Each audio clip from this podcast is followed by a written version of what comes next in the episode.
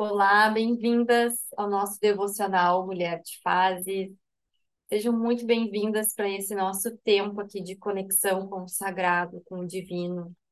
Eu sou a Jéssica, sou terapeuta de mulheres e estou aqui como um convite, né, para que a gente tenha esse tempinho diário de conexão com o sagrado. E para quem vem acompanhando desde o comecinho, vocês têm né, me ouvido falar sobre relacionamento, né? Então, se você não viu ainda, não ouviu os outros episódios, te convido a voltar lá e conhecer. E se você quer conhecer mais o meu trabalho, te convido também a conhecer lá meu perfil no Instagram.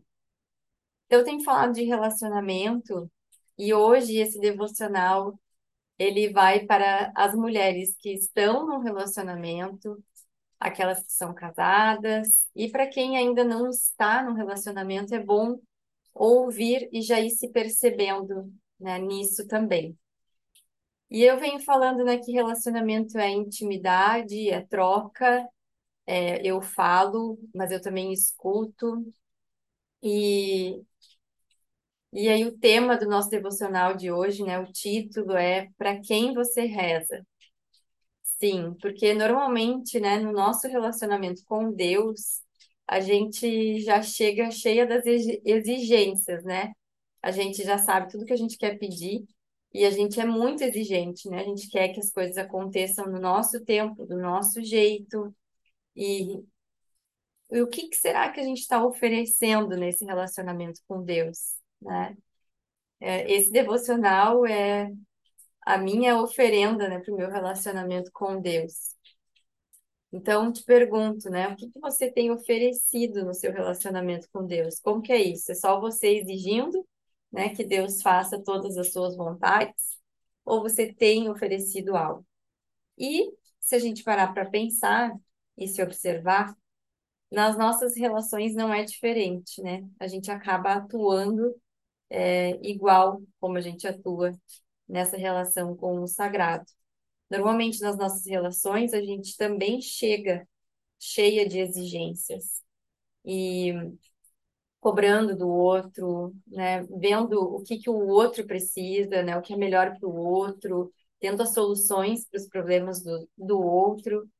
E, e muito pouco eh, a gente está aberta e disponível para oferecer para o outro antes de exigir né? E muitas vezes eu percebo que a gente pode até querer oferecer algo, né? Mas a gente pode ter uma fala, né? Uma postura no sentido, não, eu só vou oferecer se ele me der em troca, né? Então, fica nessa briga, assim.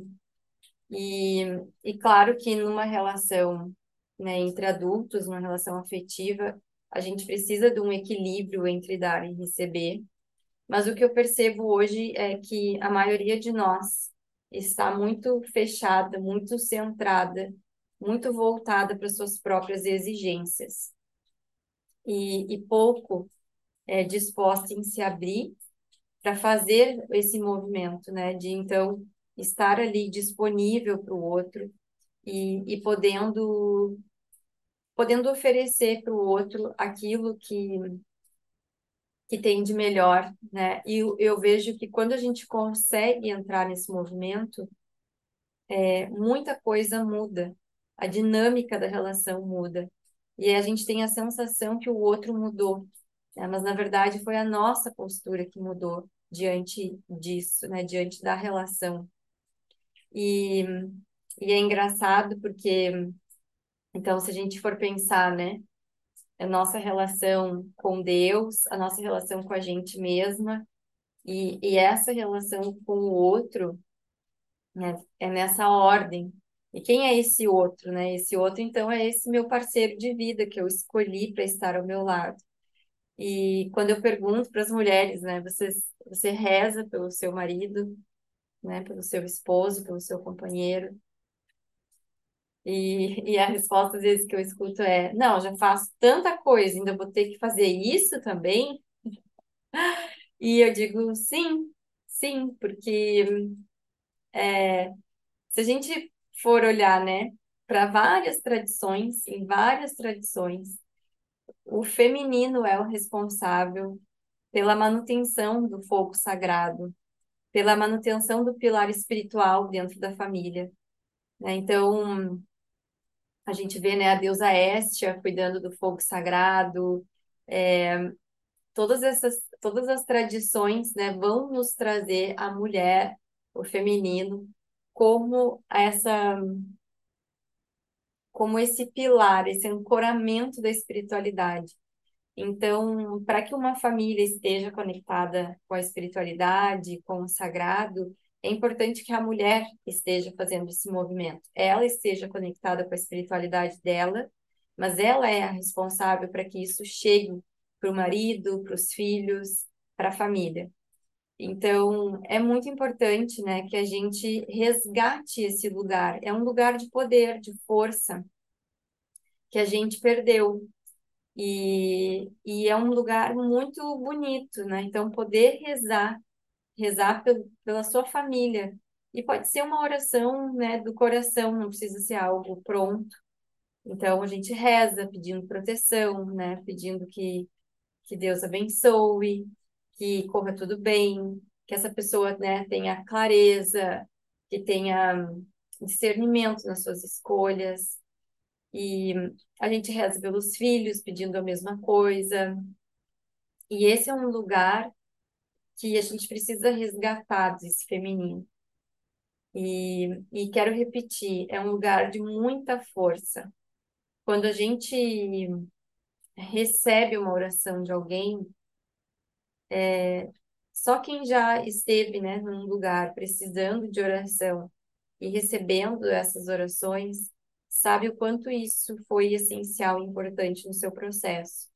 Então, às vezes o invisível parece que não tem nada acontecendo, né? A gente, ninguém vê, porque o ver, o concreto, é do yang, e o yin é desse invisível. Então, ter alguém que reze por nós é um cuidado e uma demonstração de afeto, de amorosidade muito profundas, porque a pessoa precisa parar, né, ter essa entrega, esse tempo para dedicar a sua energia oferecendo luz para outra pessoa. Então eu convido vocês hoje a rezarem então pelos seus companheiros, pelos seus maridos, esposos e pelos seus filhos, pedindo então, né, a proteção, as bênçãos, a clareza e a lucidez mental, né, para que eles também possam é, seguir nesse caminho da espiritualidade de conexão com o sagrado.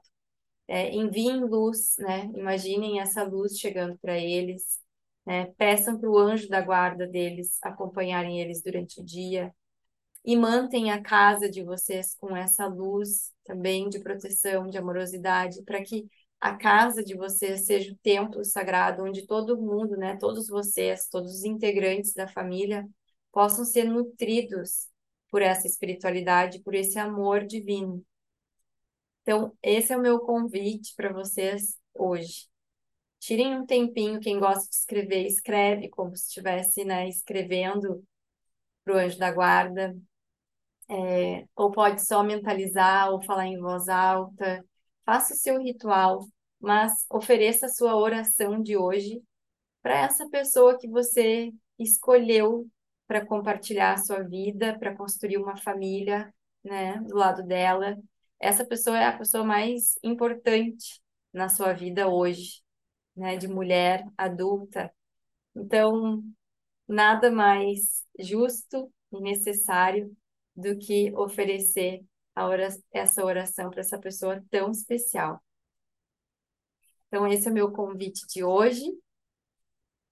Fiquem bem. Me contem depois como é que foi essa experiência para vocês, que eu vou adorar saber. E a gente segue juntas nessa conexão tão bonita. Um beijo e até mais.